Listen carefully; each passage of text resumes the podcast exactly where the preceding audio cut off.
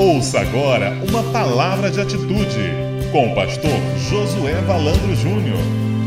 E hoje eu quero pensar com você, não quero demorar, eu estou muito mais atento à hora agora, hein? Eu quero falar com você sobre o tema Você nasceu para a liberdade. Você nasceu para a liberdade. Pastor, onde você quer chegar? Eu quero chegar que todo mundo quer liberdade. Aliás, Guerras são empreendidas por causa da liberdade. Guerras armadas e algumas guerras diferenciadas. Por exemplo, quem não lembra da guerra de Mahatma Gandhi pela libertação da Índia diante do jugo britânico, em que ele disse: Olha, nós não vamos ser escravos de vocês, mas nós não vamos pegar em armas contra vocês. Vocês podem matar todos nós, nós vamos morrer, mas nós somos gente, nós somos bicho e nós não vamos agredir vocês. Olha que é isso, olha isso. E ele faz uma revolução sem violência. Quem não lembra de quando, pela liberdade, contra o preconceito, um pastor batista chamado Martin Luther King ele empreendeu um grande movimento nos Estados Unidos, dizendo o seguinte: I have a dream. Né? Quem não lembra dessa frase? Eu tenho um sonho que um dia as minhas filhas sejam julgadas aqui nos Estados Unidos, não pela cor de sua pele, mas pelo caráter que tem. Lembra disso? E ele faz uma revolução nos direitos civis dos Estados Unidos. Quem não lembra dessas coisas tremendas que aconteceram. Por quê? Porque as pessoas querem liberdade. Nos Estados Unidos, uma pessoa é, é, não podia sentar num lugar onde estava reservado para uma outra raça. Olha isso. No ônibus, só podia entrar e sentar em determinado lugar. Olha isso. Era uma loucura. Uma loucura.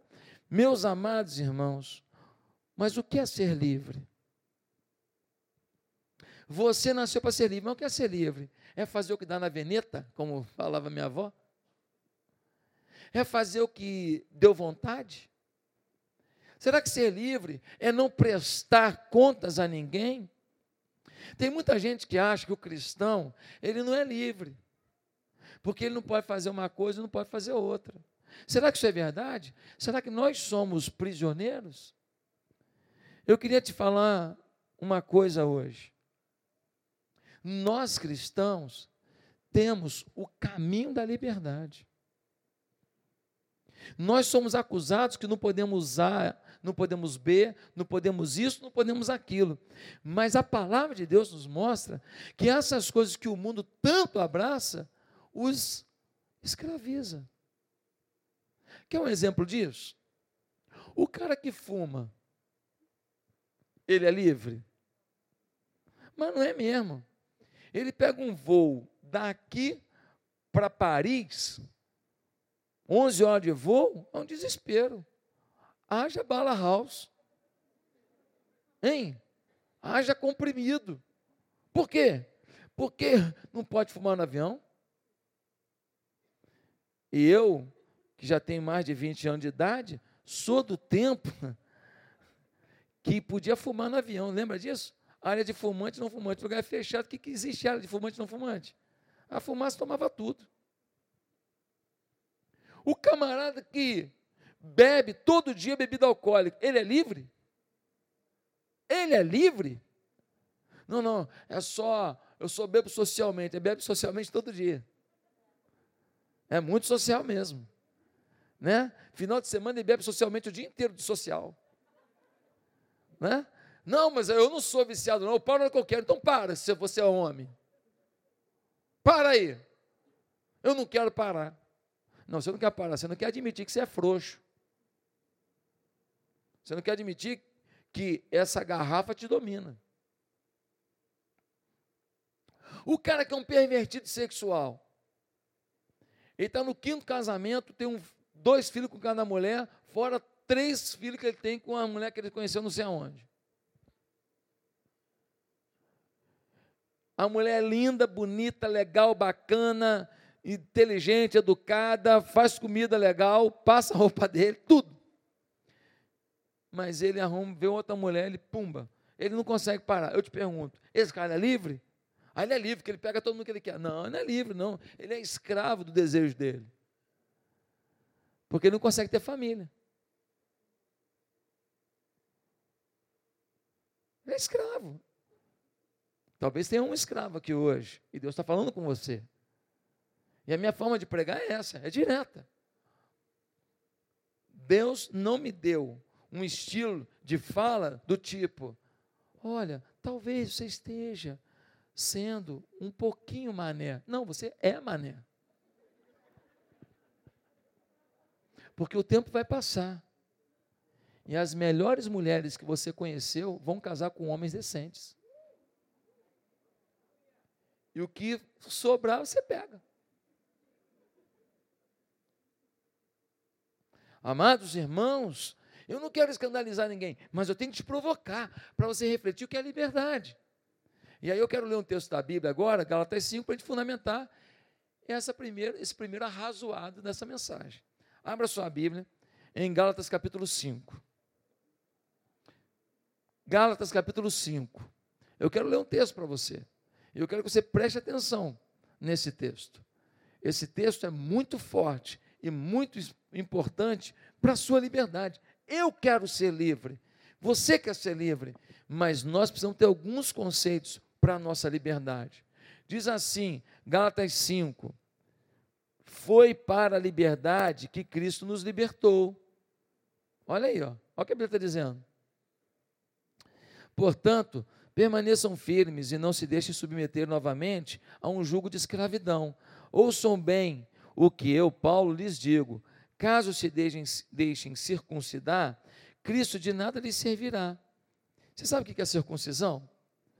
Todo judeu, homem, ele tinha que fazer um corte no seu órgão genital, num prepúcio do seu órgão genital.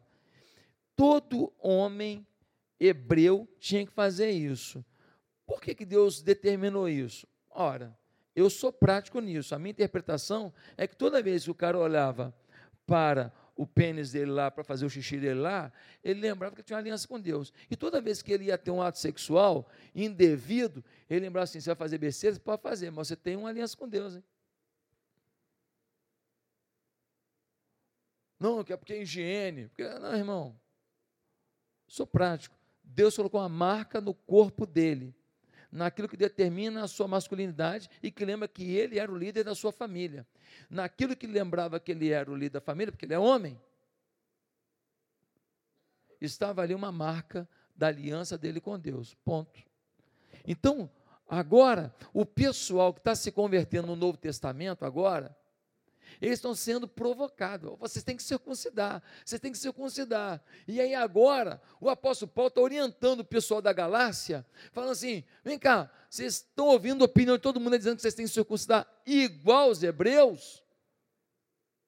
Aí ele está explicando isso. Vamos lá. Versículo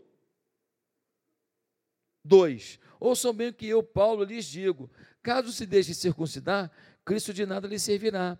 De novo declara a todo homem que se deixa circuncidar que está obrigado a cumprir toda a lei. Paulo está dizendo: ah, você quer circuncidar? Então faz tudo que um hebreu tem que fazer.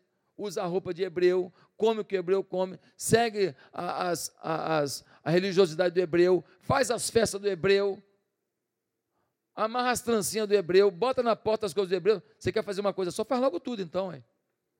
Paulo está sendo aqui até provocador, né? Aí ele vai dizer: Versículo 4: Vocês que procuram ser justificados pela lei, a lei de Moisés, né, que fala da circuncisão, separam-se de Cristo, caíram da graça, pois é mediante o Espírito que nós aguardamos pela fé a justiça, que é a nossa esperança. Porque em Cristo Jesus, nem circuncisão, nem circuncisão tem efeito algum, mas sim a fé que atua pelo amor. Fala para mim assim: a fé que atua pelo amor. Você tem fé? Você tem fé? Você tem amor? O seu amor passa no teste? Porque muita coisa que você tem fé para receber não recebeu ainda, porque a fé funciona no.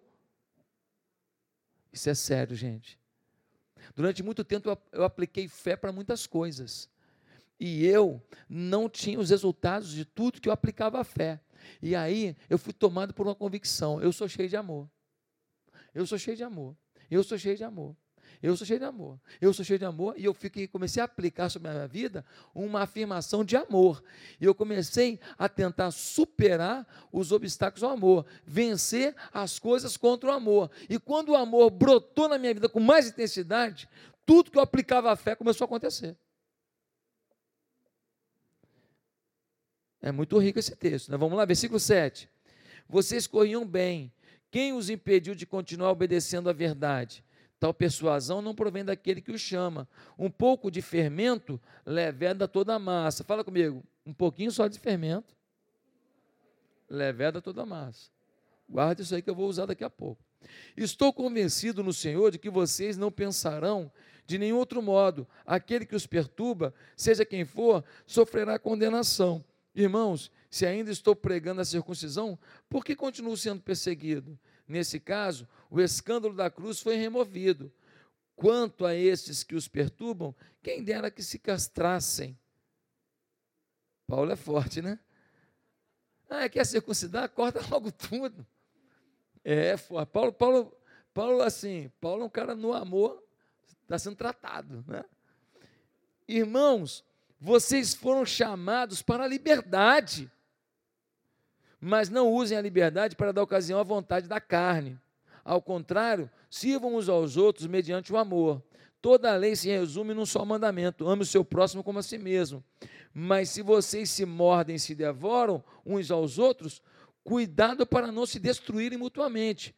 Por isso digo: vivam pelo espírito e de modo nenhum satisfarão os desejos da carne, pois a carne deseja o que é contrário ao espírito, e o espírito o que é contrário à carne. Eles estão em conflito um com o outro, de modo que vocês não fazem o que desejam. Mas se vocês são guiados pelo Espírito, não estão debaixo da lei. Ora, as obras da carne são manifestas: imoralidade sexual, impureza e libertinagem, idolatria, feitiçaria, ódio, discórdia, ciúme, ira, egoísmo, dissensões, facções e inveja, embriaguez, orgias e coisas semelhantes. Eu os adverti eu os advirto, como antes já os adverti: aqueles que praticam essas coisas não herdarão o reino de Deus. Hein? Mas o fruto do Espírito é amor, alegria, paz, paciência, amabilidade, bondade, fidelidade, mansidão e domínio próprio. Contra essas coisas não há lei. Os que pertencem a Cristo Jesus crucificaram a carne com as suas paixões e os seus desejos. Se vivemos pelo Espírito, andemos também pelo Espírito. Não sejamos presunçosos, provocando uns aos outros e tendo inveja uns dos outros. Você entendeu o texto? O pessoal que era hebreu tinha que circuncidar. Aí agora, Paulo está pregando a um outro povo, brasileiro, a japonês.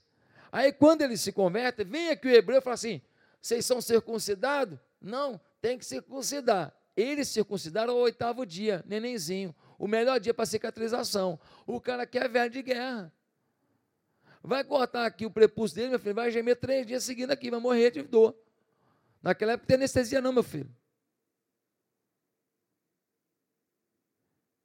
Ele pede para o camarada para cumprir a lei. Mas a lei foi dada no momento da história, para uma realidade. Agora, o momento é outro. E tem gente jogando peso sobre eles. Se você não é circuncidado, você não é de Deus. Calma aí. O que define a nossa fé a Deus não é a circuncisão do corpo, é a circuncisão do coração. Não é a marca do corpo, é a marca do coração, é o que você leva. Jesus veio para inaugurar um novo tempo. Agora não é uma série de regras que mostram sua fidelidade a Deus. Agora é uma série de sentimentos, é uma série de devoções. É o quanto você se apaixonou por Deus e o quanto você quer viver para Ele, não por obrigação da lei, mas por paixão pelo Rei. Agora é a fé que te move, não é mais simplesmente a lei crua, a lei fria. Ah, eu obedeço a lei, eu sou um bom religioso. Não, você pode obedecer à lei e o seu coração pede outra coisa. Quantas vezes você fez uma coisa, mas contrariado? Fez, mas fez com má vontade. Fez, mas fez com raiva. Fez, mas fez torcendo para o outro se danar e para o quinto dos infernos, com mais o sexto dos infernos. Quantas vezes? Ele está falando que Deus não está trabalhando agora com regras, está trabalhando, está trabalhando com relacionamento. E aí, a gente aprende três coisas para ser livre nesse texto. Deve ter mais, eu estou ressaltando três. Primeiro, a religiosidade, desculpa, a religião verdadeira nunca escraviza. Toda vez que alguém está sendo escravizado, isso fugiu da religião verdadeira. Religião é religare, religar a Deus. Se você está sendo escravizado, se você está sendo oprimido, se você está perdendo a paz, se tem alguém explorando você, se tem alguém extorquindo de você, isso deixou de ser religião de Deus. Porque religião de Deus não escraviza. Não escraviza. O versículo 5, versículo 1 vai dizer: Foi para a liberdade que Cristo nos libertou.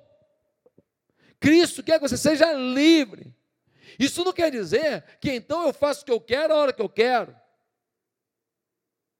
Isso não quer dizer que agora eu não cumpro regra nenhuma na igreja. Isso não quer dizer agora que eu não obedeço mais meus pais. Isso não quer dizer agora que eu passo meu, meu concorrente para trás, roubo os, o, o, o, os funcionários dele, roubo as tecnologias dele, compro alguém, pra, compro a justiça. Isso não quer dizer que eu faça agora o que eu quero, não. Porque isso já está provado que não é liberdade. E a igreja, a religião, ela não foi colocada na vida do homem para oprimir o homem, para ele ficar com medo de Deus, um Deus furioso, que pode esmagá-lo a qualquer momento. Isso não é fé, isso é opressão. Quando um cara vai lá e explode um monte de bomba nele, por quê? Porque ele vai passar para o paraíso e vai ganhar 40 virgens. É o que ele acredita. Quando ele se explode, Está lá no livro religioso dele. Por isso que ele se explode, feliz da vida.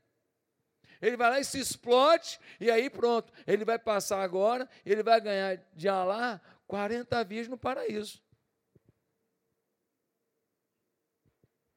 A vida dele é uma miséria mesmo aqui, é uma vida de opressão, é regra o tempo inteiro, é um Deus furioso o tempo inteiro, é girar o tempo inteiro, é acusação o tempo inteiro, é inimigo o tempo inteiro, cristão é inimigo, judeu é inimigo, temos que matar. Estou falando dos radicais.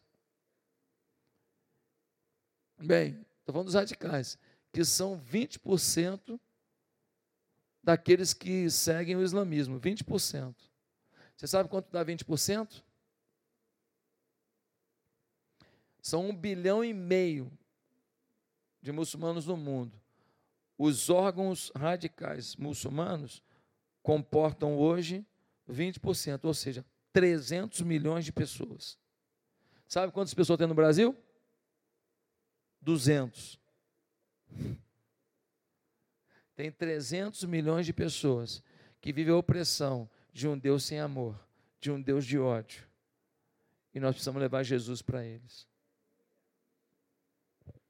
Eles não têm felicidade. Aliás, eles não aguentam mais essa religião. Por isso, se explodir, é melhor. Passa logo. Queridos, Jesus nunca quis que o homem se sentisse sufocado. Agora, é, corta, vai lá, circuncida. Isso não é religião. Pastor, eu vim para a igreja, eu bebo todas. E aí, vai mandar embora? Nunca. Pastor, eu vim para a igreja. Eu, eu, eu, ó, eu sou corrupto. Vai mandar embora? Nunca. Se você quiser ser membro da igreja, nós vamos tratar você. Nós vamos te ajudar. Para que você seja feliz. Para que você seja livre. Mas a igreja não está aqui para acusar, para maltratar e para expulsar. Toda vez que a religião faz isso, deixou de ser religião de Deus, para ser religião dos controles do homem. Meus amados irmãos, A partir do momento em que entendemos que algo não é bom, abrimos mão por uma expressão de dentro para fora, e não de uma regra imposta de fora para dentro, e que por dentro nos causa tristeza e privação. Eu não tiro uma coisa do outro, não é porque, não, é, é, ó, tem uma lei aí, eu posso ser pego. Não, eu não tiro uma coisa do outro, porque roubar é um negócio que vai me fazer mal, é de dentro para fora. Eu não me acostumei com isso, é um valor para mim. Tiver 100 dólares aqui, vai continuar aqui. Eu não vou tirar. O cara foi ali, caiu do bolso dele. Eu fulano, é seu. Respeitar os meus filhos, não bater nos meus filhos, não, não espancar meus filhos. Ah, é porque é, você é frouxo. Não, é porque eu os amo. E eu entendi que espancar, eu não vou resolver a vida de dois meninos que já são adolescentes. Não é esse caminho. Ah, e, e, pornografia? Não, eu não vejo pornografia porque eu não quero ser escravizado, porque tem muita mulher bonita nessas fotos por aí. Eu vou ficar vendo aquilo, eu vou ficar viciado naquilo. Eu não quero isso. Eu quero ter foco para minha mulher, para que eu possa admirar a sua beleza o tempo inteiro pelo que ela é. Porque eu estou mudando, ela está mudando, meu corpo muda e ela muda. Mas eu decidi valorizar aquele corpo e ter desejo para aquele corpo, que é o da minha mulher. Ah, mas tem um monte de foto de mulher bonita, mas eu não quero olhar para essas. Eu não quero fazer comparativo. Não é porque uma imposição da igreja, é porque eu decidi ser feliz em casa. Eu vou me relacionar com a minha mulher pensando na foto que foi um Photoshop puro. Porque também, meu irmão, tem muita invenção aí, hein? Tem muita invenção. Vou fazer um Photoshop meu com um peitoral desse tamanho assim, ó. Aqui tanquinho. Né? Aí, ó, é verdade? Não é verdade, é mentira. Então, eu não posso deixar de fazer, porque há uma pressão. Não, não vou fazer, porque eu decidi. Não me dá mais prazer. O apóstolo Paulo adverte que devemos ter coerência com o que abraçamos como nossa fé religiosa. Alguns queriam a circuncisão, mas não queriam seguir os outros preceitos do judaísmo. Ah, vocês querem circuncisão? Então façam isso, isso e isso. Aí eles não queriam. Então agora vocês vão agora fazer as ofertas tal, tal, tal. Não, essa oferta caiu já. Isso é coisa do Velho Testamento. Ah, a oferta meter a mão no bolso, você não quer, né? Mas mandar o outro cortar os negocinhos dele você quer. Você quer determinar o que o outro vai fazer. Você não quer fazer a sua parte. Uma vez a pessoa falou para mim: ah, a igreja batista seria até boa se guardasse o sábado. Eu falei: mas o que é o sábado para você? Não, o sábado é o dia de sábado. Eu falei, querido, deixa eu te falar. A Bíblia diz que o sábado foi feito para o homem, não o homem para o sábado. Você sabia disso? Aí li para ele o texto. Eu falei, o que quer dizer isso? Ela perguntou. Eu falei, isso quer dizer que o sábado é um princípio. É um princípio de um dia de descanso, um dia de reflexão, um dia de avaliação. Deus descansou o sétimo dia. Mas o dia da semana foi cortado pelos homens. O sábado de hoje não é o sábado de Deus.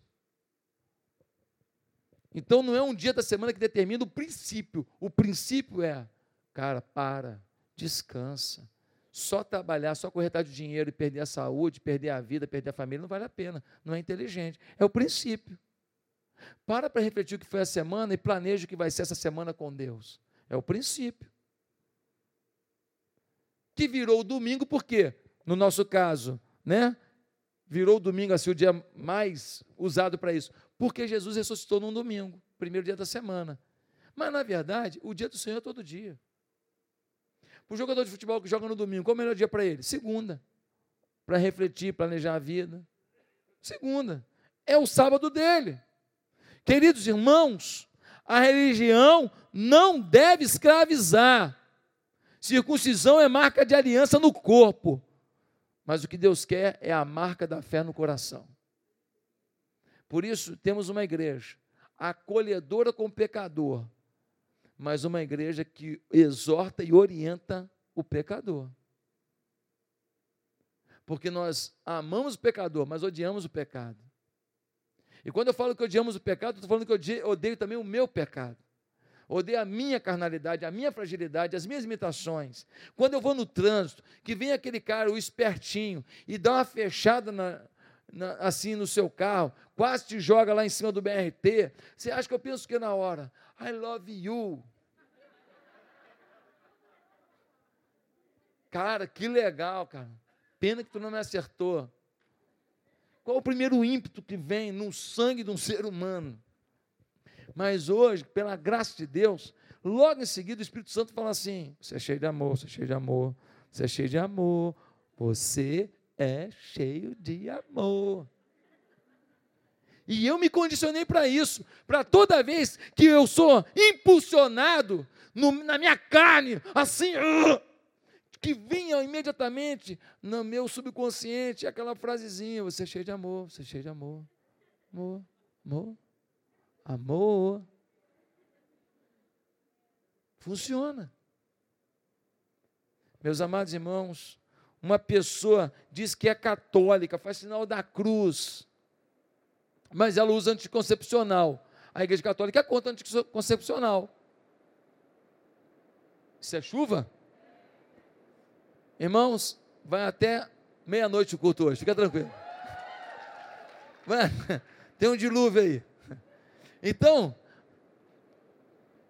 ela não está sendo fiel ao que a igreja dela prega um evangélico, ele está na igreja evangélica e tal, e ele não dá testemunho, ele fala palavrão para todo mundo, ele mexe com mulher na rua, ele é, é, é, ele é desleal com as pessoas. Esse cara diz que é evangélico, a boca fala o que quer, querido. A vida dele prova que evangélico ele não é nem aqui nem na China.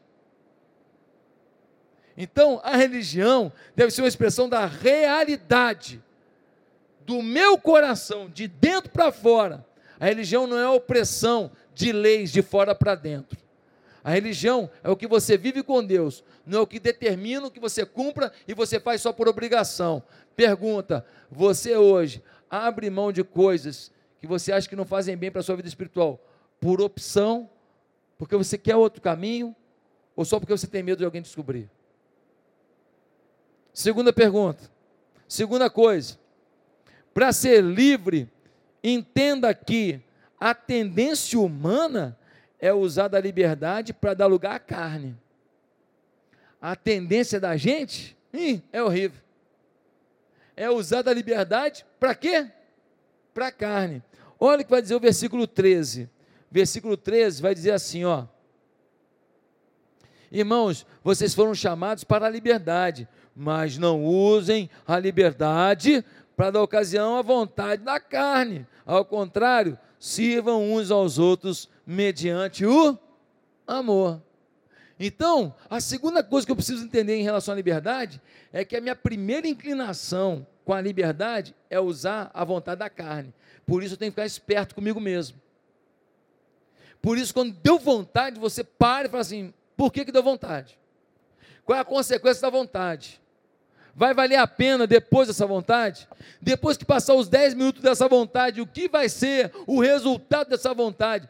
Eu preciso entender quem eu sou. Paulo sabia que os Gálatas, ao verem a vida cristã como apenas o cumprimento de regras, logo começariam a achar o quê? Uma forma de burlar ou dar nova interpretação a essas regras. É assim que muita gente vive na igreja. A Bíblia diz assim: olha, não façam isso. Aí ele fala assim: não, mas olha só, o que o texto está querendo dizer.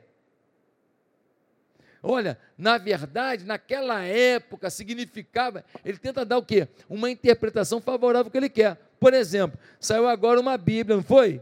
Saiu uma Bíblia homossexual. Aí toda palavra bíblica que diz assim, que o homem não deve se deitar com o homem, mulher não deve se deitar com mulher e tal, assim, aí ele foi e adaptou. Mas deixou de ser o texto bíblico. Se ele não acredita na Bíblia, é um direito dele. É um direito, tem que ser amado, tem que ser muito respeitado. Olha, ele é homossexual e ele não concorda com, com a Bíblia. Beleza, vamos continuar amando essa pessoa e respeitando ele. Mas um problema é você pegar um texto sagrado e alterar do jeito que você quer. É, ele tem que ser o que ele acredita. O problema é você vir aqui para a igreja e porque eu quero que você faça alguma coisa, eu adultero a Bíblia e agora eu vou pregar uma coisa diferente da Bíblia para você se condicionar ao que eu quero. E muita gente faz isso. Meus amados irmãos, a nossa inclinação primeira é carnal. A minha pergunta é: o que, que a sua carne está fazendo hoje com você? O que, que você está perdendo hoje por causa da sua primeira inclinação, da sua liberdade? A liberdade, a primeira, primeiro impulso nosso é dar lugar à nossa carne. E o Paulo está falando: olha, vocês vão usar da liberdade, mas não vai dar lugar à carne, hein? E sabe qual é a primeira coisa que a nossa carne pede? Você sabe qual é a mãe dos pecados todos? Quem sabe? Vaidade. O ciúme, por causa de vaidade. Gente que tem condição financeira, mas rouba mais. Por quê? Vaidade. Para ter mais, para ostentar mais, para mostrar mais. A vaidade leva a crimes. Ela namorava comigo, viu um menino lá em Porto Alegre, foi assassinado dentro do, do, do aeroporto anteontem. Vocês viram isso? 17 tiros, eu acho. Negócio da namoradinha. Era de um, foi para outro cara foi em pleno aeroporto, tem câmera para tudo quanto é lado, e dá 17 tiros, achando que ninguém vai descobrir quem é ele. Você vê que ponto que vai a insanidade na pessoa quando a sua vaidade, ah, foi ciúme, o ciúme movido pela sua vaidade. Gente, liberdade não é individualismo, por isso que o versículo 13, ele vai dizer: não des lugar à carne, ao contrário, sirvam uns aos outros. Ele está falando, ó, para você vencer a vaidade que vai gerar os outros pecados na sua vida, sirva. Sirva. Quando você empresário, cheio de dinheiro, tua vida está lá em cima, legal, e você ajuda a empregada é, que trabalha na sua casa a descer com as bolsas de compra, que você comprou umas comprinhas para ela por fora, um, uns negocinhos lá, umas pipocas para as crianças, uns iogurtes que você mandou para os filhos dela, e você desce com aqueles negócios, e você desce lá com a sacola para ela, para levar para ela até o, o, o, ponto de ônibus lá dela, que ela vai pegar o ônibus lá, você faz isso, sabe o que está acontecendo com você? Você está vencendo vencendo a sua carne. Você está sendo humano. Você está sendo mais parecido com Deus. E essa pessoa que viu isso, ela chega em casa contando para todo mundo: meu patrão, que patrão é aquele? Você acredita que ele comprou essas, esses iogurtes para vocês, esses biscoitinhos aqui amanteigados, e ele estava pesado, porque ele comprou um monte, e, e, ele veio carregando a bolsa até o ponto de ônibus, para que eu não carregasse peso. Meu patrão é 10. O que, que você acha que quando você vê a expressão de alegria dessa pessoa, o que, que você acha que isso faz com você? Meus amados irmãos, a tendência da nossa vocação natural é a carnalidade. Temos que lutar contra isso. Por isso que o verso 26 vai dizer: Não nos deixemos possuir de vanglória, provocando uns aos outros, tendo inveja uns dos outros. Olha, 90% dos pecados da gente é inveja, é vaidade. O outro tem, eu tenho que ter também. Aí você compra e não tem dinheiro para pagar. Aí faz lá um financiamento de 60 prestações para ter o mesmo carro que o cara. Só que ele pagou à vista, ele pode. E você agora tem que vender o, o almoço para poder jantar. E se você perder o emprego, se tiver uma queda de arrecadação, se o seu mercado ficar paralisado, se o governo mudar as leis de importação do produto que você vende, já era. Porque você não tem reserva nenhuma, você está todo encalacrado. Sabe por quê? Porque você foi vaidoso. Um dia um homem veio reclamar comigo, veio reclamar aqui comigo de uma outra pessoa aqui da igreja, que estava aqui há pouco tempo na igreja. Aí ele veio no meu gabinete. Ah, porque o fulano é isso, isso, isso, isso. Assim, ele foi me contando que o cara pediu a ele dinheiro para isso, ele deu. Dinheiro para aquilo, ele deu. deu. Porque eles estavam montando um negócio para ganhar uma dinheirada. Quando ele acabou de falar aquele negócio todo, eu falei assim, rapaz, deixa eu te falar uma coisa. Se esse, se tudo isso que você me falou é verdade, eu sei porque que você deu esse dinheiro todo para ele, para tudo que ele pedia, nesse negócio que vocês vão ficar milionário aí. Você sabe o que, que é? Eu falei assim: é que você é doido por dinheiro. Você é alucinado por dinheiro. Você é obcecado. Estava ele e a mulher dele. Nunca tinha me visto, eu já xingando o cara. E ele falou: como, como assim? Eu falei, como assim não, cara? Você não é burro o suficiente para acreditar em tanta história que esse cara foi te contando. A situação dele eu vou tratar. Agora você tem que ser tratado também. O cara te promete um monte de coisa dessa, esse bando de lorote, você acredita em tudo porque você está de olho em ficar milionário? Você é um candidato a conta do vigário, rapaz. Eu me lembro quando eu morava lá na Ilha do Governador, chegou um cara na porta de casa falando que a gente tinha sido sorteado pelo baú da felicidade. porque o Silvio Santos estava fazendo uma promoção ali no bairro, que reclamaram que não estava sendo prêmio nenhum para o bairro, então eles escolheram uma casa. Aí eu falei assim, mas a gente aqui não tem carneta baú não. Eu falei, pois é, é para qualquer um mesmo do bairro. Eu era garotinho, falei, só tem que comprar é, cinco carnês, você paga cinco carnês, então rapaz, meu cara contou uma história, e sabe qual era o prêmio? Uma casa própria. E o meu pai e minha mãe, a gente não tinha casa própria. Você imagina, eu fiquei louco. Mãe, mãe, mãe. E não é que minha mãe ficou até meio assim. Aí o meu pai falou assim, me lembro como fosse hoje. Deixa de ser besta. Bem sutilmente ele falou: Deixa de ser besta. Alguém vai dar casa para os outros assim? Isso é lorota. Mas o quê? Eu, garoto, eu fiquei alucinado com a proposta, tão mentirosa, mas eu não tinha maturidade. Irmãos, nossa vaidade nos distrai. Você sabe por que um cara bebe, vai para uma festa e enche a cara? Porque ele é tão vaidoso que ele não sabe amar sua família. Pô, pastor, mas aí tu pegou pesado? Não peguei pesado, não, cara. Ele vai sair da festa bêbado, correndo o risco de ser, de bater num poste gasolina. Ele sabe o que é amar? o prazer da cerveja é maior do que o prazer de voltar para casa? Não, o nível de amor dele está desbalanceado, sim ou não? Está esquisito. Ah, mas nem pensa nessa hora. Mas não pensa por quê? Porque ele é burro. Ele não sabe que a pessoa que bebe muito numa festa, ele corre risco. Ele sabe. Então, é que a vontade de encher a cara, porque está de graça, é maior do que sua inteligência e seu amor. Nós temos que pensar quantas amizades nós perdemos por causa de um, uma coisa que você empurrou para o amigo.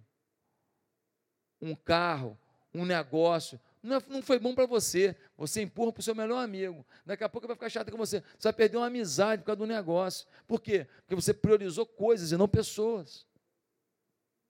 A não ser que você diga, olha, falou, tem isso de bom, tem isso de ruim. Você quer? Quero. O cara é seu amigo.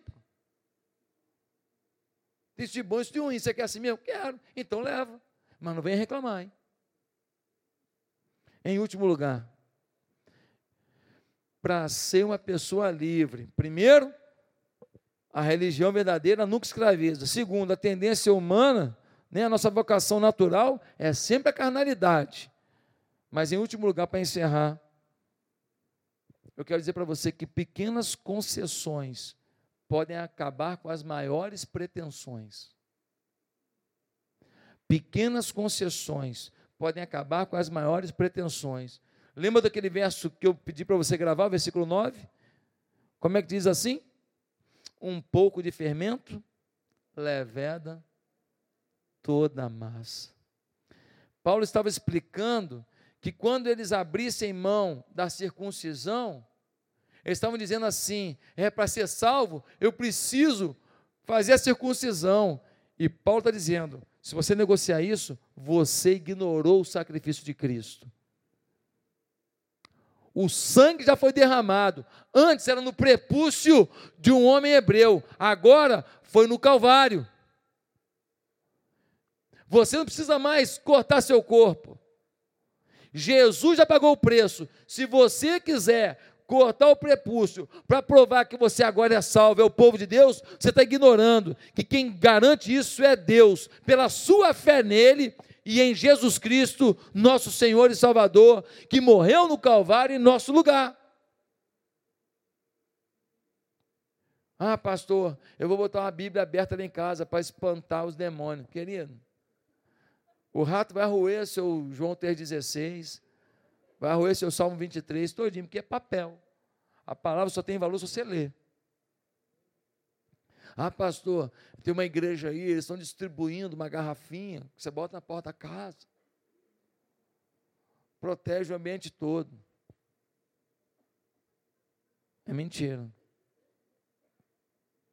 É pura mentira. Não, meu pastor, tem aí um, um, um, uma garrafinha que, que bebeu, cura tudo. Ah, é? Me dá, que eu vou levar lá no Instituto do Câncer agora. Vou acabar com o problema da saúde no Rio de Janeiro. Para de balela. Para de mentira. Para de enganar as pessoas. Deus pode curar qualquer um. O cara está todo podre aqui. Eu já vi gente podre numa cama. Podre. O óbito era o único caminho. E Deus colocou o seu poder ali, a pessoa foi restaurada. Eu creio em cura e milagre. Agora não vem me dizer que eu abençoo as garrafinhas e dou e o bebe está curado. Não vem me dizer que eu pego um óleo, eu enterro lá no Monte Sinai. Para no Monte Sinai tem um monte de camelo que faz cocô lá. O Monte Sinai é um monte. Porque senão eu vou trazer cocô de camelo do Monte Sinai e vou engarrafar para você. Irmãos, quanta mentira! E nós sendo escravizados. Sabe por quê? Porque a gente quer crer no que é mais fácil. É muito mais fácil eu pegar uma garrafinha e beber o um negócio do que eu buscar a Deus em oração de madrugada. É isso. É isso. É mais fácil. É mais fácil. Você abençoa o negócio e eu, ó. Oh, glória. É mais fácil. Eu não estou dizendo que Deus não pode mandar, toma essa água, eu vou te curar. Aí é um ato profético que Deus determinou. Mas não foi a água que curou, foi a fé no que Deus mandou fazer. Agora, não comprar uma inverdade. Então, queridos, um pouco de fermento leveda toda a massa. O que eu quero dizer para você é que uma concessãozinha que você faz na sua vida sexual, uma concessãozinha que você faz nos seus negócios, uma concessãozinha que você faz no relacionamento com seu pai e sua mãe, que a Bíblia diz, honra teu pai e tua mãe, mas meu pai não merece, minha mãe não merece, eles não se dão respeito. Aqui, a Bíblia não fala nem para você amar, diz para você honrar. Não tem um versículo dizendo, amai vosso pai e vossa mãe. Nem isso tem na Bíblia. Que às vezes você nem conhece esse pai. Ele foi embora. Mas seja alguém relevante e honre essa pessoa que não soube quem você seria. Essa menina que foi aí campeã aí, ó, da ginástica aí americana lá, foi criada por uma avó. Esse menino que foi campeão olímpico, bateu o recorde olímpico de salto com vara, abandonado também pelos pais.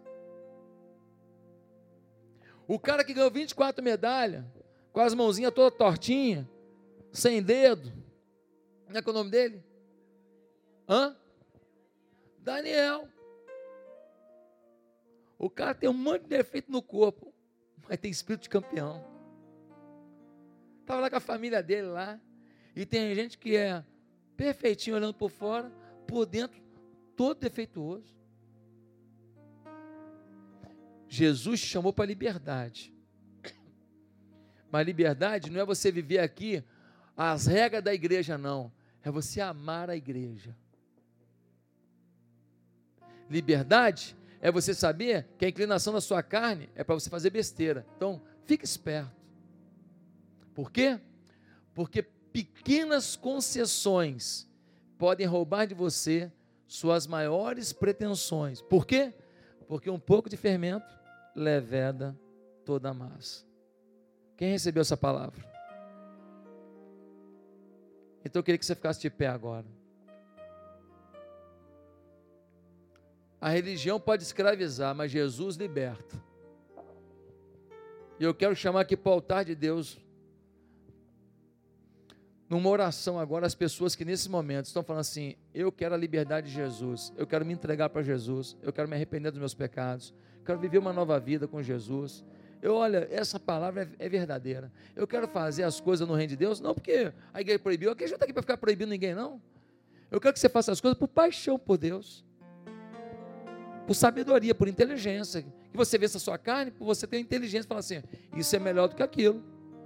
É isso que essa igreja ensina. Eu nunca me coloquei como tal, tal, tal. Ah, se eu orar por você, você está curado. Não, eu posso orar sem ser curado, posso orar e não ser. Eu tenho fé para orar e você ser. Mas eu também creio que você pode orar e você mesmo pode ver a cura na sua vida. Porque o mesmo Deus que age aqui, age aí. Uma igreja que não faz isso, ela quer gerar o quê? Pessoas dependentes do líder. Eu não estou aqui, eu estou querendo gerar líderes que dependam de Deus. Esse é o segredo dessa igreja.